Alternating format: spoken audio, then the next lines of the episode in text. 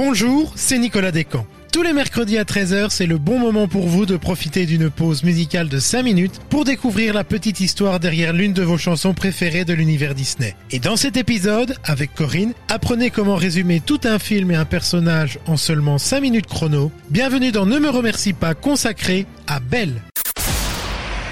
Ne me remercie pas. Du Disney plein les oreilles, Nicolas Descamps, Corinne Yerno sur DLRP.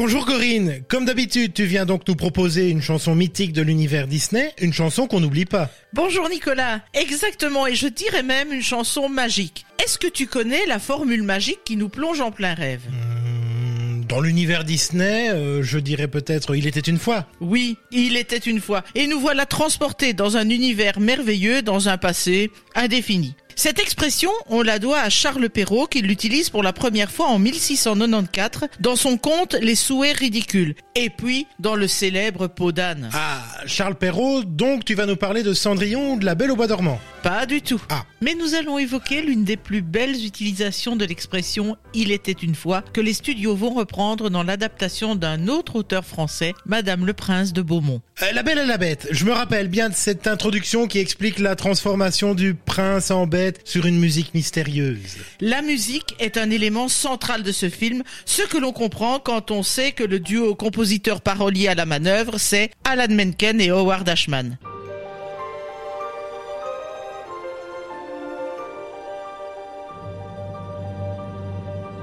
C'est d'ailleurs Ashman qui a eu l'idée de proposer de centrer l'histoire sur la bête, contrairement au récit original. D'où le superbe prologue qui commence par Il était une fois et qui nous conte les prémices de l'histoire illustrées par une série de vitraux. Et cette musique, euh, justement, d'où vient-elle? L'histoire de La Belle et la Bête trouve son origine en France. Or, pour le compositeur Alan Menken, l'incarnation de la musique française est un extrait du Carnaval des animaux de Camille Saint-Saëns intitulé Aquarium.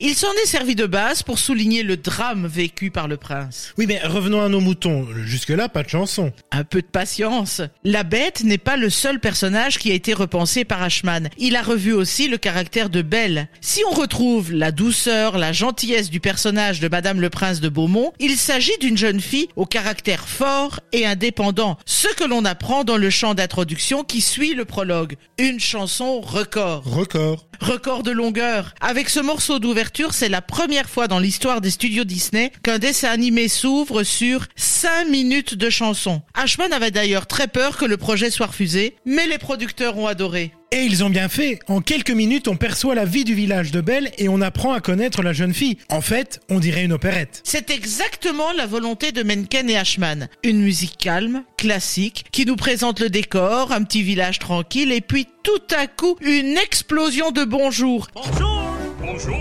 Bonjour Bonjour Et on rencontre tous les habitants. Parmi eux, les personnages principaux sont définis avec leurs qualités, leurs défauts, le tout en 5 minutes chrono. Mieux, l'histoire même du film est évoquée à travers l'histoire préférée de Belle. Magie et ensorcellement, rencontre d'un prince anonyme ou déguisé. Elle y refera allusion d'ailleurs en compagnie de la bête dans la chanson Je ne savais pas, quand elle déclare Il n'a rien d'un prince charmant, mais en marge du temps, mon cœur s'éveille en secret. 5 minutes de chanson et pourtant aucune lassitude. La composition doit être magique, elle aussi. Le génie de Menken et Ashman est d'avoir misé sur une utilisation du leitmotiv. Ah, là, euh, tu peux m'expliquer? Quand tu écoutes cette chanson, tu remarques que certaines phrases sont répétées, mais avec un ton, un tempo ou une instrumentation différente afin de souligner certains caractères ou des humeurs spécifiques. Ainsi, quand Gaston entre en scène, la musique se fait plus audacieuse, plus martiale, les cuivres sont de plus en plus présents. On plante ainsi le caractère du bellâtre pour la suite de l'histoire. On peut dire que ce morceau est indispensable pour la mise en place de l'histoire. Exactement.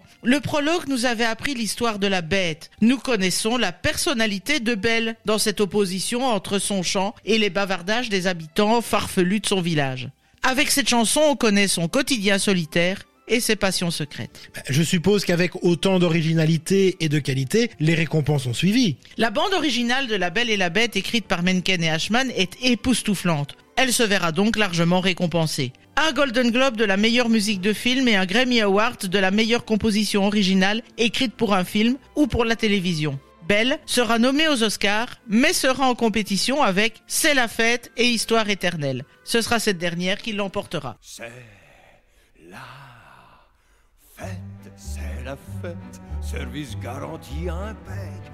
Il eût en effet été étonnant que le film ne reçoive pas un Oscar de la meilleure chanson avec trois nominations. Depuis, le film a été repris en live action. Euh, Disney a-t-il gardé la même mise en place des personnages? Le réalisateur Bill Condon a repris le titre mythique d'ouverture. On y retrouve les décors, les costumes, et même si quelques paroles ont été modifiées, on retrouve toujours les dialogues entre Belle et les villageois, dont le boulanger qui porte toujours son plateau bien garni du bon vieux pain de son fourni, mais qui ne manquera pas de lui dire bonjour. Et là, sans ce qui nous concerne, voilà déjà l'heure de nous dire plutôt au revoir. hein.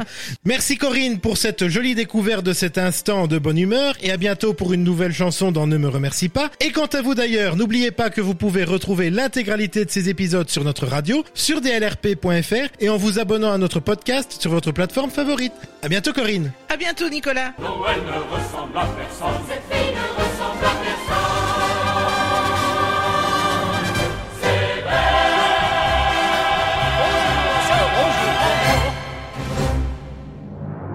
Rendez-vous mercredi prochain pour un nouvel épisode de Ne me remercie pas sur DLRP.